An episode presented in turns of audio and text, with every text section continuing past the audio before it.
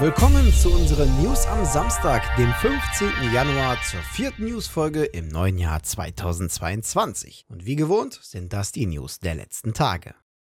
Seit Freitag kommen Abonnenten von Magenta Gaming in den Genuss von Urban Trial Freestyle vom Entwickler Tate Multimedia. In Urban Trial Freestyle ist die Stadt unsere Spielwiese. In verschiedenen Umgebungen können wir uns austoben und die urbanen Abschnitte der Städte nutzen, um atemberaubende Tricks auszuführen. Leider verlassen uns aber auch drei Spiele. Am 21. Januar verschwinden nämlich Transport Fever und Yooka-Laylee and the Impossible Lair das Abo. Am 31. Januar zudem auch noch die Genesis Alpha One Deluxe Edition.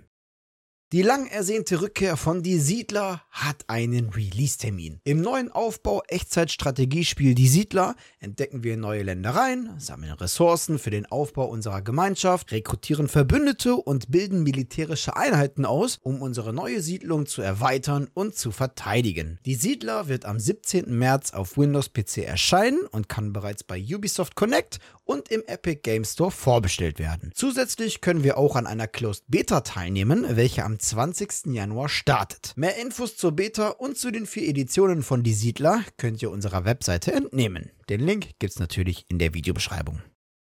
Erst letzten Samstag berichtete ich von der neuen Something to Celebrate Season, die uns für die Sims 4 ein neues Gameplay Pack und zwei neue Sets bringen soll. In unserer News auf der Webseite versuchten wir ja auch schon die Hinweise, die sich in der Grafik verstecken, zu deuten. Neben Liebesleben und einem Neujahrsthema vermuteten wir ja auch das Thema Karneval. Dieses Thema könnte nun wohl auch erscheinen, wie Twitter-User Alumnia Italia im offiziellen Microsoft Store entdeckte, soll nämlich ein DLC namens The Sims 4 Carnival Streetwear Kit erscheinen. Veröffentlicht werden soll dieses Set angeblich am 3. Februar. Das angefügte Bild zeigt zudem Sims in farbenfrohen Outfits, die aber eher an den brasilianischen Karneval erinnern.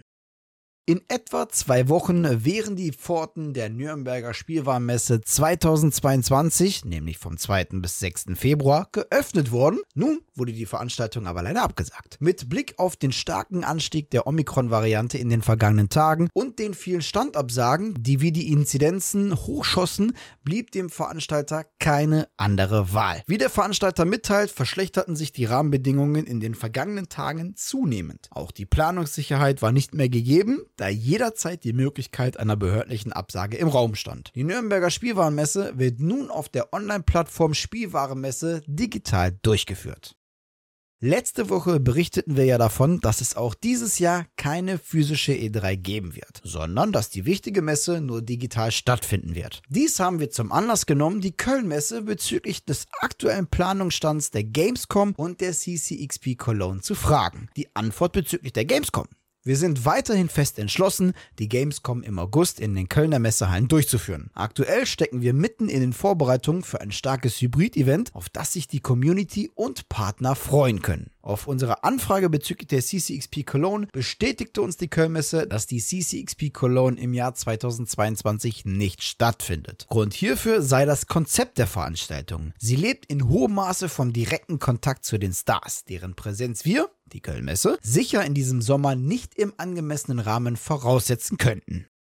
Aktuell dürfen sich PS5-Besitzer nicht nur über eine Konsole freuen, die schwer zu bekommen ist, sondern auch auf die Abwärtskompatibilität auf fast alle PlayStation 4-Spiele. Dies könnte sich eventuell bald ändern. Ja, gut, keine Angst. Die PS4-Kompatibilität wird natürlich weiterhin bleiben, aber es könnten noch weitere Spiele der anderen PlayStation-Systeme folgen. Dies verspricht nämlich ein neues Patent von Sonys Chef Architekt Mark Journey persönlich. Im Patent heißt die Lösung Backward Compatibility through Use of Spoof Clock and Fine Grain Frequency Control. In der Erklärung wird wiederum ein Prozess erklärt, welcher eine Anwendung die Taktfrequenzen der Prozessoren ansteuern soll, um eine andere Version eines Systems zu simulieren. Somit wäre es dann möglich, dass die PS5 die Architektur der vergangenen PlayStation-Konsolen simulieren könnte. Das heißt, beispielsweise können Datenträger der PS1, PS2 oder der PS3 abgespielt werden. Leider wird an keiner Stelle konkret ein System erwähnt. Zudem handelt es sich nur um ein Patent und nicht um eine offizielle Ankündigung. Deshalb lasst uns mal gemeinsam die Daumen drücken. Langjährige Fans der Videospielreihe Persona werden es wissen. Zu jedem PlayStation-Generationsübergang gab es einen Ableger. Von PS1 zu PS2 war das Persona 3 und von PS2 zu PS3 Persona 4 und so weiter und so fort. Ich meine, ich denke, ihr wisst, was ich meine. Somit müsste es jetzt zur PlayStation 5 eigentlich einen weiteren Ableger der Persona-Reihe erscheinen. Und ja, Entwickler Atlus arbeitet an Persona 6. Dies wurde auch im vergangenen Jahr bereits bestätigt. Laut dem Leaker Nate the Hate könnte sogar bereits dieses Jahr eine Ankündigung folgen. Und zwar soll die Ankündigung im September pünktlich zum 25-jährigen Jubiläum der Reihe erfolgen. Übrigens soll Persona 6 exklusiv für die PS5 sein. Zudem sollen noch einige Ankündigungen mehr von Atlus bis September folgen, da Persona 6 das Highlight der Ankündigungswelle sein soll. Darunter können Spin-offs fallen, wie auch ein Persona 4 für die Switch. Da es sich hierbei aber nur um ein Gerücht handelt, bitten wir euch, diese Infos mit Vorsicht zu genießen. Ja, und das waren sie, die News der vergangenen Tage. An dieser Stelle verabschiede ich mich wieder von euch. Danke fürs Zusehen. Wenn euch die Folge gefallen hat, dann würden wir uns natürlich über eine positive Bewertung und eure Kommentare freuen. Und damit ihr keines unserer News-Folgen verpasst, lasst einfach ein Abo bzw. ein Follow da. Und auf YouTube natürlich auch nicht das Glöckchen vergessen. Die nächste News-Folge, die gibt es dann am kommenden Mittwoch. Bis dahin bleibt gesund und guten Loot euch. Ciao.